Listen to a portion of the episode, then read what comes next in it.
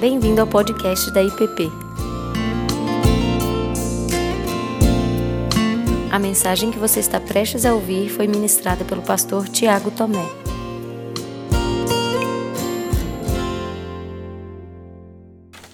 Livro do Êxodo, capítulo 12, por favor.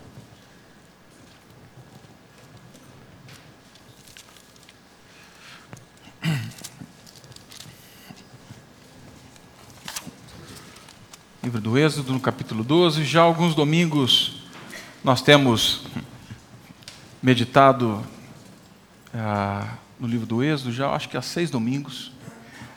E nos dois domingos passados, o pastor Davi falou sobre o preparo de Moisés, no domingo retrasado, e no domingo passado, do confronto de Moisés com Faraó, as pragas, e terminou falando do poder da mão do nosso Senhor sobre toda a história. E hoje, então, nós vamos entrar nesse capítulo 12, talvez o capítulo mais conhecido do livro do Êxodo, com muita gente.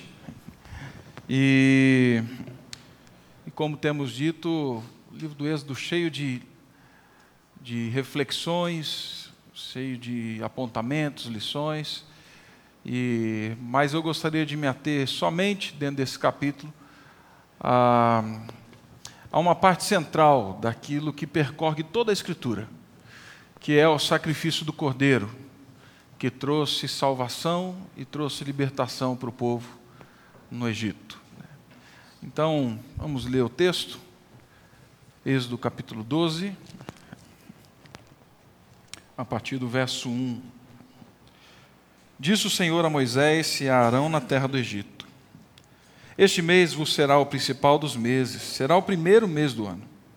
Falai a toda a congregação de Israel, dizendo: Aos dez deste mês, cada um tomará para si um cordeiro, segundo a casa dos pais, um cordeiro para cada família.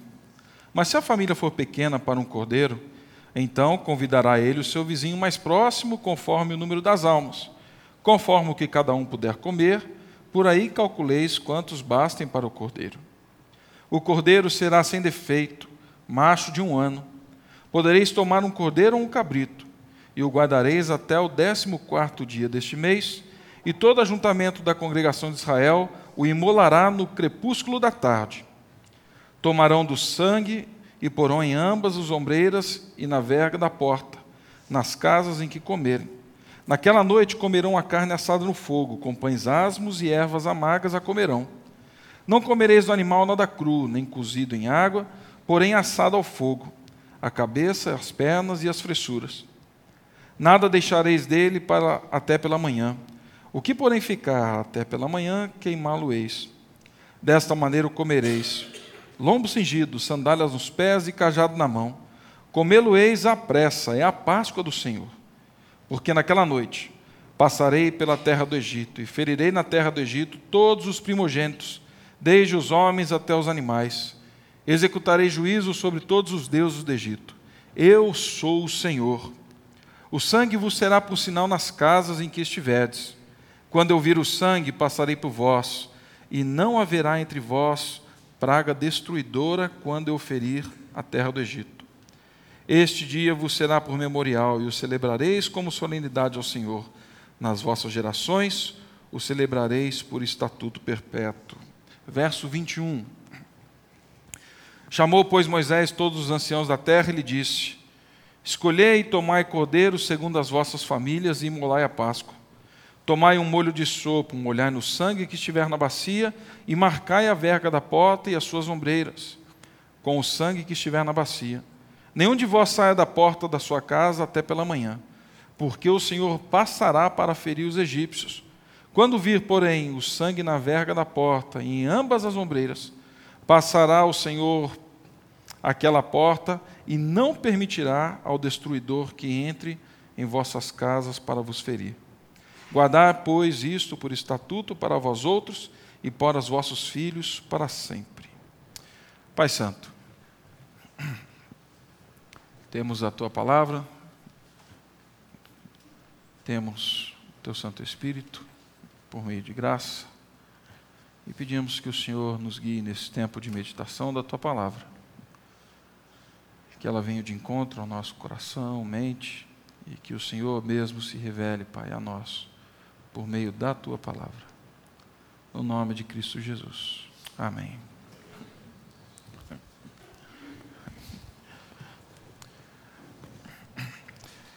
Meus irmãos, será que Deus realmente precisava, para libertar o povo, ter feito o que fez e o que ele descreveu aqui no capítulo 12?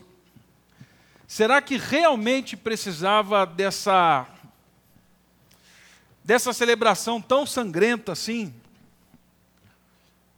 Por que será, já que o povo era povo dele, que ele pediu para que fosse feito esse sacrifício?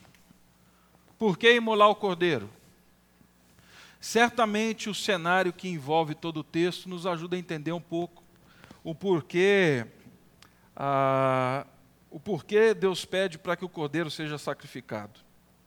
O que Deus fez aos egípcios era até esperado, como o pastor Davi comentou, e passou do domingo passado, é Deus reagindo ao coração duro de Faraó e as pragas vêm e até aí nós esperamos. No entanto, o que por muitas vezes passa desapercebido, e diferentemente do que nós pensamos, não somente os egípcios, mas também aqueles que clamaram a Deus, os israelitas estavam sob ameaça de morte. Esses homens, tanto quanto os egípcios, eram pecadores. E todo o cenário nos ajuda a compreender essa realidade. Na mesma noite em que o anjo destruidor, como Deus o chama, passou pela terra do Egito, passou trazendo praga destruidora, morte sobre a casa do Egito, o texto também nos diz que ele passou também sobre a casa dos israelitas. Se você olhar o verso 13 comigo, você vai ver que o verso diz assim: O sangue vos será por sinal nas casas em que estiverdes.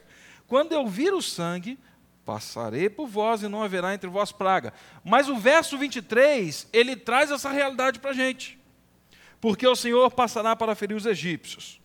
Quando, pois, vir o sangue na verga da porta em ambas as ombreiras, passará o Senhor aquela porta e não permitirá que o destruidor entre nas vossas casas.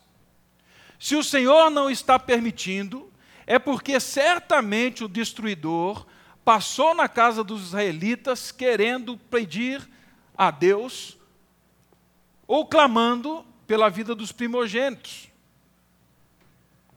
Algo acontece que o destruidor não entra na casa dos israelitas.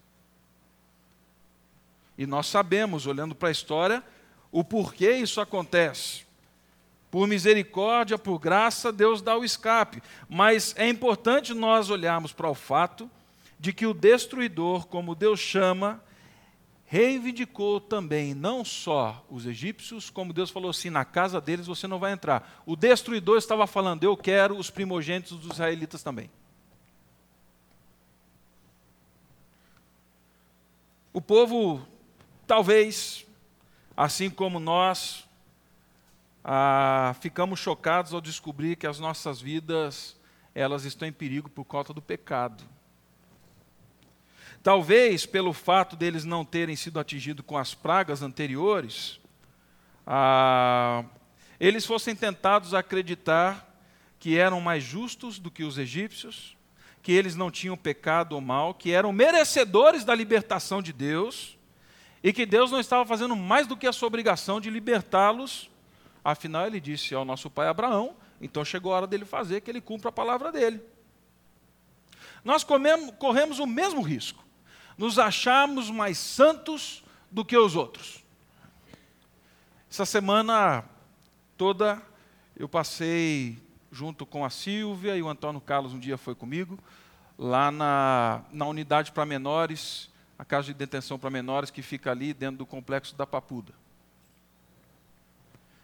E ali você encontra todo tipo de menino. Você encontra um menino com 12 anos que foi preso por estar com porte de arma. Você encontra meninos com 13 anos que estão ali aguardando o julgamento, mas estão sendo acusados de homicídio. você encontra por tráfico de drogas e tudo mais. E a tentação é enorme de olhar não só para eles, mas para o outro lado da rua, onde tem a papuda mesmo, e falar assim: eu sou melhor que esse camarada aí. Eu sou muito melhor que esses meninos aqui. E realmente, irmãos, é, eu, eu não, não roubei ninguém. Mas quantas vezes na minha cabeça eu cobicei algo de outro? E o que é isso? Jesus nos evangelhos vai expandir esse, esse conceito. Quantas vezes eu não matei, mas quantas vezes eu cometi um homicídio sim na minha mente e no meu coração? Quando eu olhei para alguém e falei assim: eu quero apagar essa pessoa da minha vida e da minha história, e eu simplesmente vou viver como se ela não existisse, o que é isso? Quantas vezes eu não falei o que eu queria falar? Ah, mas na minha cabeça eu xinguei tanto. Quantas vezes eu disse palavras horrendas? Traduzindo palavrões na minha mente, olhando o outro. O que é isso? Uma criança percebe. Eu acho que eu contei uma vez para vocês que um carro atravessou na minha frente e eu parei o carro e estava com a vontade doida de xingar ele. E a única coisa que saiu na hora que eu abaixei o vidro do carro foi: seu bobão! E aí eu tentei levantar o vidro rápido, né? E sobe devagar, vidro elétrico. Com a vergonha, né? Se vai xingar, xinga, né? Não xinga, não, é uma brincadeira. Tá, não é isso não. Mas uma vontade de xingar. E a Laura era pequenininha, a Laura não tinha o quê? Tinha dois anos e pouquinho. E aí, quando o vidro subiu, eu saí com o carro, a Laura falou assim: É, papai, é muito feio e é pecado xingar os outros de seu bobão. A Laura entendeu o que estava no meu coração. E eu, um pastor, não estava conseguindo discernir. Nós corremos o grande risco de olhar para os outros e falar assim: nós não somos pecadores. A verdade é que os israelitas eram tão pecadores quanto os egípcios. E de fato, se Deus não tivesse providenciado salvação, eles teriam sofrido a perda dos primogênitos. E mais, eles caem nos mesmos pecados que os egípcios.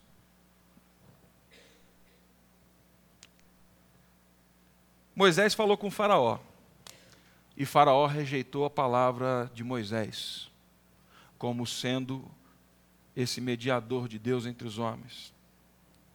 Quando Moisés e Arão voltaram da primeira audiência com Faraó, os israelitas se reuniram e disseram assim para ele: Olhe o Senhor para vós e vos julgue, Porquanto nos fizeste odiosos aos olhos de Faraó e diante do seu servo, dando-lhes espada na mão para nos matar. Vocês estão errados.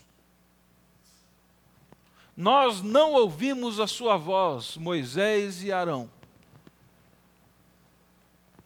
Os israelitas não reconheceram a voz e os egípcios não reconheceram as vozes não escutaram plenamente a voz do Senhor. Moisés e Arão já tinham falado de tudo o que ia acontecer. Eles fizeram uma reunião com os, os, os anciãos, avisaram todo o povo, mas eles não ouviram. Meus irmãos, quantas e quantas vezes eu ignoro e não dou ouvido à voz de Deus revelada? Quantas vezes eu caminho na desobediência, na murmuração? Nós somos mestres em ouvir e não crer, em ouvir e não aceitar, em ouvir e não obedecer. Quinta-feira nós tivemos um culto do Lava Pés. E Jesus termina falando assim: você vai ser bem-aventurado, você vai ser feliz se você praticar essas coisas. Vamos falar a verdade? Quantos aqui realmente acreditam assim? Eu vou ser feliz se eu agir como um escravo?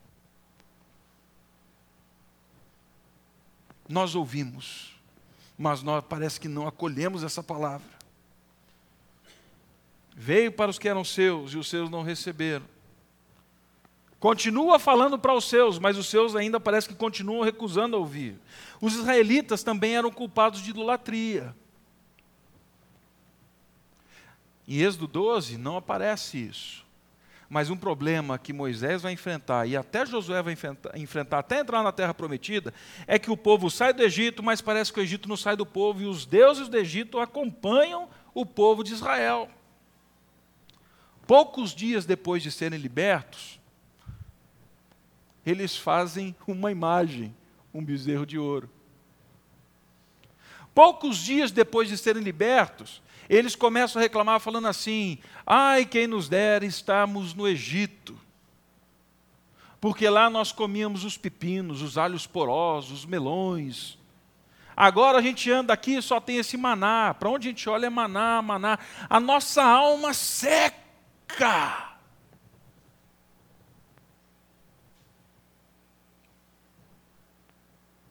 O ídolo do coração. Deus caminhando com eles, mas eles voltando para isso. E quando eles estão já na terra prometida, Josué olha para eles, e depois de já 40 anos, gente. Josué 24 diz assim: Agora, pois, temei ao Senhor e serviu com integridade e com fidelidade. Deitai fora os deuses aos quais vossos pais serviram da além do Eufrates e no Egito, e servi ao Senhor. Se é para deitar fora, é porque os ídolos ainda estão ali. Porém, se vos parece mal servir ao Senhor, escolhei hoje a quem se vais: se aos deuses a quem serviram os vossos pais, ou ao Senhor. Durante séculos de cativeiro, eles aprenderam a amar e adorar os deuses do Egito e reclamaram as bênçãos dos deuses do Egito enquanto caminhavam no deserto. E aí eu volto para nós de novo. Quantos de nós não temos altares escondidos? Vivemos no meio do povo de Deus, caminhamos no meio do povo de Deus, mas vivemos com ídolos escondidos, invisíveis aos outros. Nós alimentamos muito bem, nós os acariciamos com a nossa devoção. Quantos nós não tem ídolos dentro do lar, no coração, na mente?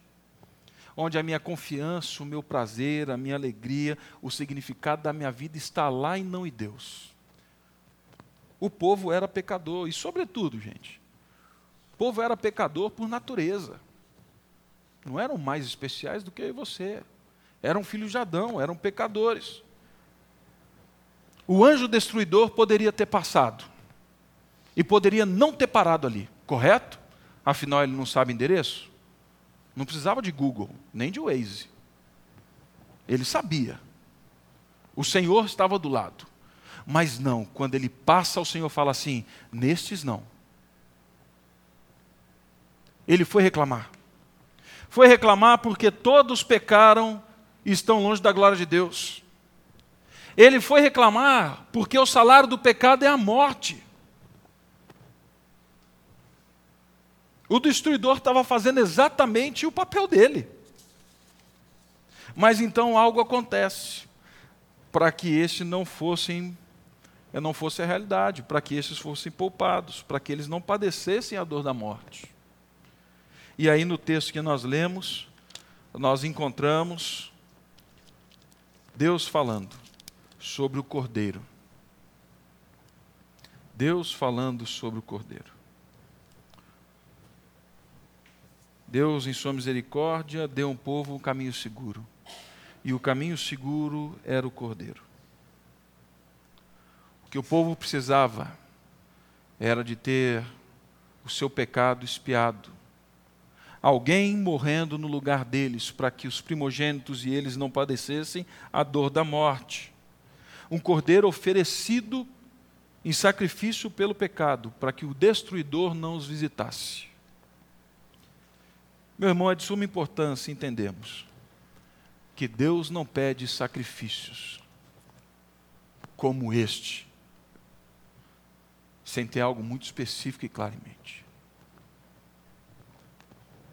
Era um sacrifício, sim, pelo povo. E esse cordeiro, em primeiro lugar, ele tinha que ser perfeito. Se você olhar comigo aí, no capítulo 12, você vai ver no verso 5 dizendo assim: E o cordeiro será sem defeito. Ele tem que ser sem defeito a perfeição do cordeiro. Ele não poderia ter mancha, ele não poderia ter marca, ele não poderia ter ruga, ele deveria ser puro. Porque o sacrifício seria a Deus. Os sacrifícios seriam por eles, mas seria a Deus. E sacrifício aceitável a Deus deve ser um sacrifício santo, deve ser sacrifício puro. Por isso o cordeiro tinha que ser imaculado. Mais para frente, Moisés vai falar para eles: não tragam sacrifício de qualquer maneira, não. Tem que ser puro, tem que ser limpo, tem que ser santo. E deixa aqui eu abrir uma porta. Nós cremos que muitas vezes o que satisfaz a santidade de Deus, ou o que satisfez a santidade de Deus, foi morte pela morte, sofrimento pelo sofrimento. Nós cremos que o que satisfez a santidade de Deus foi o sofrimento de Mateus 27, que aquilo dá uma agonia. Mas a verdade é que o que satisfaz a santidade é santidade. A dor, a morte, o sofrimento são consequências de um sacrifício por uma, uma humanidade pecadora. Mas o que satisfaz a santidade de Deus é santidade. Deus não é um Deus masoquista. Ele nunca se alegrou com o sofrimento. Jamais. Por isso, o Cordeiro de Deus, que tira o pecado do mundo, tinha que ser puro. Pedro vai falar que ele não cometeu pecado algum, ou que da sua boca não saiu nada que fosse doloso. O livro de Hebreus vai falar para mim e para você que nós temos um sumo sacerdote que se apresenta diante de Deus. E ele foi tentado em todas as coisas, mas ele não pecou. O livro de Hebreus ainda vai continuar dizendo para mim e para você que se o sangue de bodes e touros, a cinza de novilha, aspergidos sobre os contaminados santificam, ah, muito mais o sangue de Cristo, que pelo Espírito de Deus a si mesmo se ofereceu sem mácula a Deus.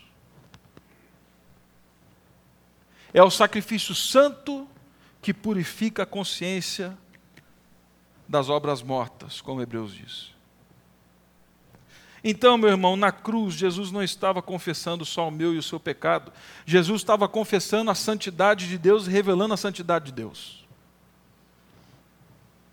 Mais do que simplesmente chorar na cruz, ele revelava a santidade. O instrumento da expiação não é a dor. Porque nós temos a tendência de olhar para a dor e falar assim: Jesus era um coitadinho. Eu tenho dó de Jesus, eu tenho piedade de Jesus. Será que é isso que Deus espera de nós? Piedade de Jesus? Ele não sabia o que ele estava fazendo? Quando nós voltamos aos nossos olhos para essa verdade,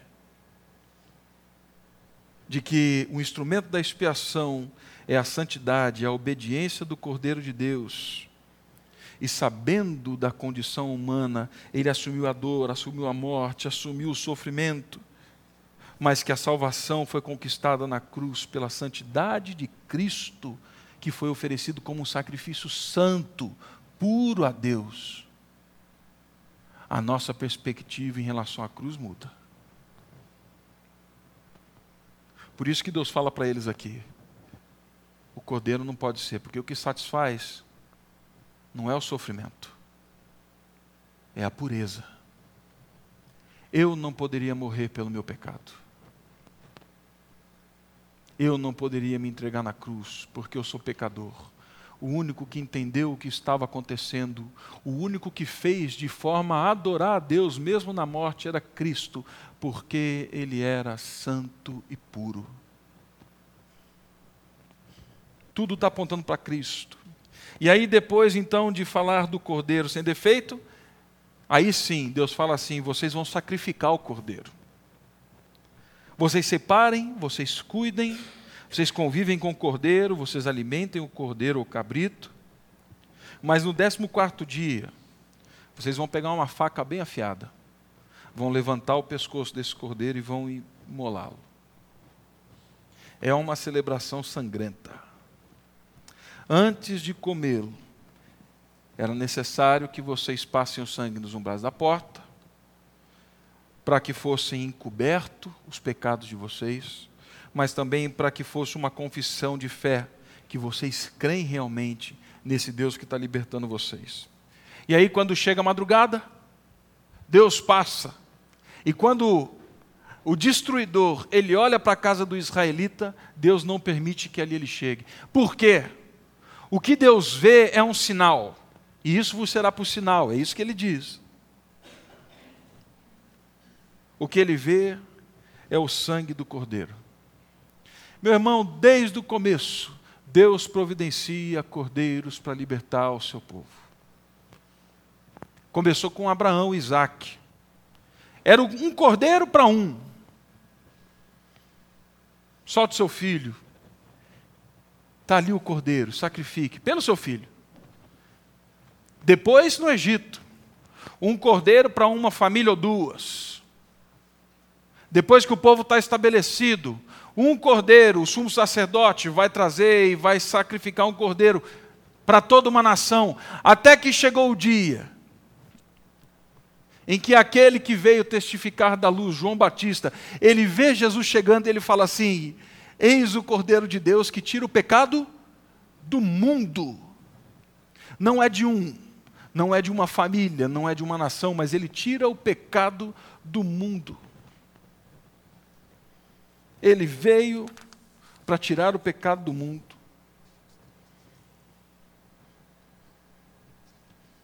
A razão pela qual nunca jamais o destruidor vai reclamar a minha vida e a sua é porque nós fomos ensopados, nós estamos debaixo do sangue do Cordeiro, meu irmão e nenhum poder, e nenhum pecado tem força para lutar com esse sangue que foi aspergido sobre nós. Enquanto os israelitas ouviram os egípcios gritando, eles olhavam para cima e o que eles viam era o sangue Enquanto Deus passava com o destruidor, o que ele via na casa dos israelitas era o sangue. Meu irmão, toda vez que nós olhamos para cima, nós vemos Cristo, e toda vez que Deus olha para nós, o que ele vê é o sangue de Cristo. É esse sangue que nos liberta do pecado, é esse sangue que nos preserva a vida, é esse sangue que impede que o destruidor da nossa alma um dia chegue e fale assim: Ele é meu. Não é. Não era. Era um sinal para eles, mas era um sinal para Deus também. E eu verei. E em toda casa em que eu ver o sangue, eu passarei e não permitirei que o destruidor entre. A única maneira de ser salvo do pecado e livre da morte, da condenação que o pecado traz, é confiar no sangue. E mais, era para ser algo visível, um ato de fé que manifestasse isso aos outros. Quem passava pelo lado de fora falava: opa, esse povo está acreditando naquela loucura do sacrifício e do sangue na porta. É, nós cremos. Nós cremos. Então, meu irmão, saiba de uma vez por todas que o que nos faz aceitos por Deus não é, nunca vai ser, nunca vão ser as nossas habilidades, nem a nossa força de moral, a nossa força de vontade, nem a nossa força moral. O que nos faz povo de Deus é o sangue de Jesus sobre nós. E mais, nós devemos ser carta viva, cartas vivas gente que vive com o sangue estampado nos umbrais das portas, para que quando as pessoas passarem perto da gente, elas falarem assim: aqui tem gente que crê em Deus. Aqui vive gente que acredita na loucura do Evangelho. Nós temos uma mensagem clara. é o Cordeiro de Deus que tira o pecado do mundo. E por fim, Deus não só fala que tinha que ser puro, não só fala que eles tinham que imolar, mas Deus fala assim também: vocês vão comer a carne desse cordeiro. Vocês vão comer tudo. Vão comer toda a carne. E o que ficar, queimem, porque é algo santo e não pode ser feito nada mais com essa carne. Depois de aspergir o sangue nos umbrais da casa, ele deveria ser assado e comido. As ervas amargas lembravam do amargor do Egito. Os pães asmos lembrariam dessa saída rápida, não tem tempo para o pão fermentar. Tem que comer tem que sair rápido. Mais para frente, a festa dos pães asmos significava ser algo separado. Não se contaminem com o fermento, que vai levedar toda a massa. Não se contaminem. Mas o cordeiro apontava para as palavras de Jesus, meus irmãos. Comer o cordeiro apontava para Cristo. E certa vez, Jesus, respondendo a um grupo de judeus murmuradores, lá em João, no capítulo 6, ele diz assim: Em verdade, em verdade vos digo, se não comerdes a carne do filho do homem e não beberdes o seu sangue, não tendes vida em vós mesmos. O cordeiro que salva é o cordeiro que alimenta. O cordeiro que liberta é aquele que preserva a vida. Comam dele. E aí continua falando assim: Quem comer a minha carne e beber o meu sangue tem a vida eterna, e eu ressuscitarei no último dia. O destruidor não tem poder sobre vocês, pois a minha carne é verdadeira comida e o meu sangue é verdadeira bebida. Quem comer a minha carne e beber o meu sangue permanece em mim e eu nele mais do que simplesmente serem salvos, eles deveriam se alimentar do sacrifício, ou seja, entrar numa comunhão íntima, não só de observação, não só de fui salvo, mas de participação na carne do Cordeiro. O dia que Jesus entrou triunfante em Jerusalém, era o dia em que as pessoas entravam com os cordeiros que iriam ser imolados na festa da Páscoa. Quando Jesus pega o pão e parte o pão, quando Jesus toma o vinho, ele está falando assim: Eu sou esse cordeiro. O meu convite não é que vocês só olhem a cruz. O meu convite é para que vocês se alimentem de mim. Convite de Cristo, então, não é simplesmente seja salvo do pecado, mas é se alimente de mim.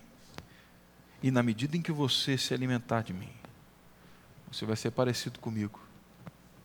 A gente é aquilo que a gente come, né?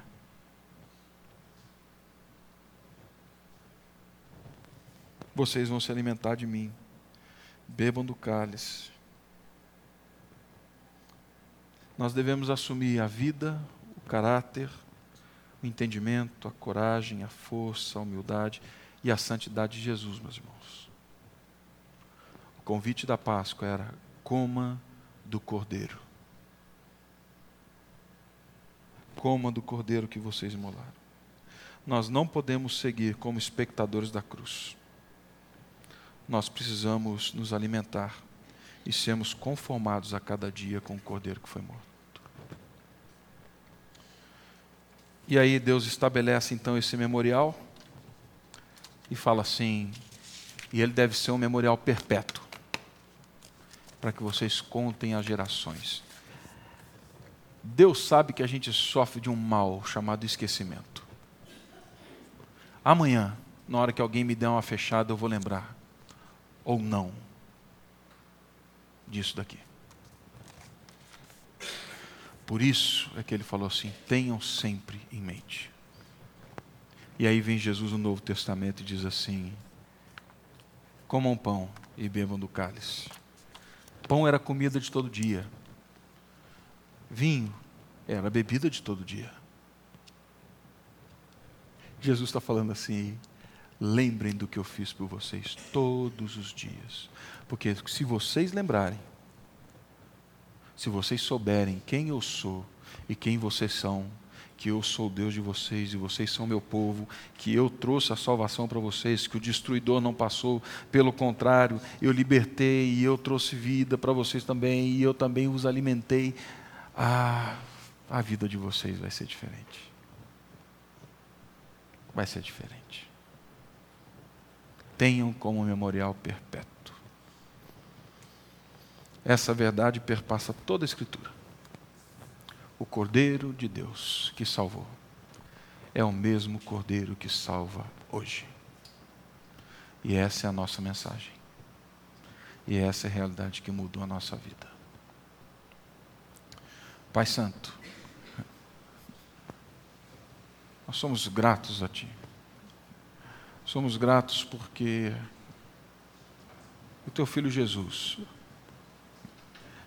Ele não só veio a esse mundo, mas ele, de livre e espontânea vontade, se deu em nosso lugar.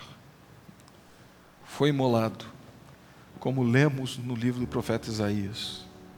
Como ovelha muda perante seus tosqueadores, não abriu a boca, mas sobre ele estava o castigo que nos traz a paz.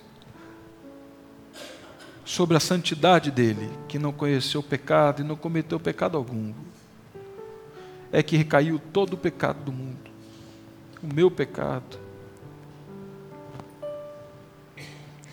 Nós te damos graça, Senhor, porque reconhecemos que jamais poderíamos fazer algo para que fosse satisfeito esse, essa dívida do pecado. Te agradecemos porque o Cordeiro veio e nos salvou. E agora, Pai, eu peço também,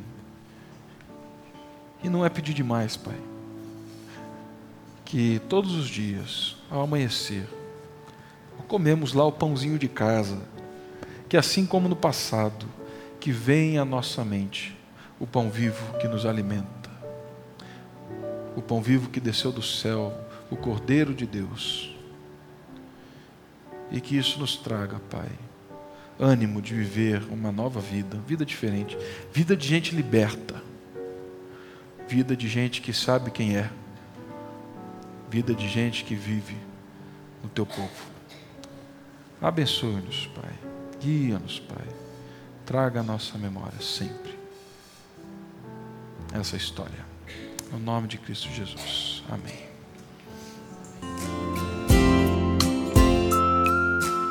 Você acabou de ouvir o podcast da IPP. Para saber mais, acesse nossa página em www.ippdf.com.br.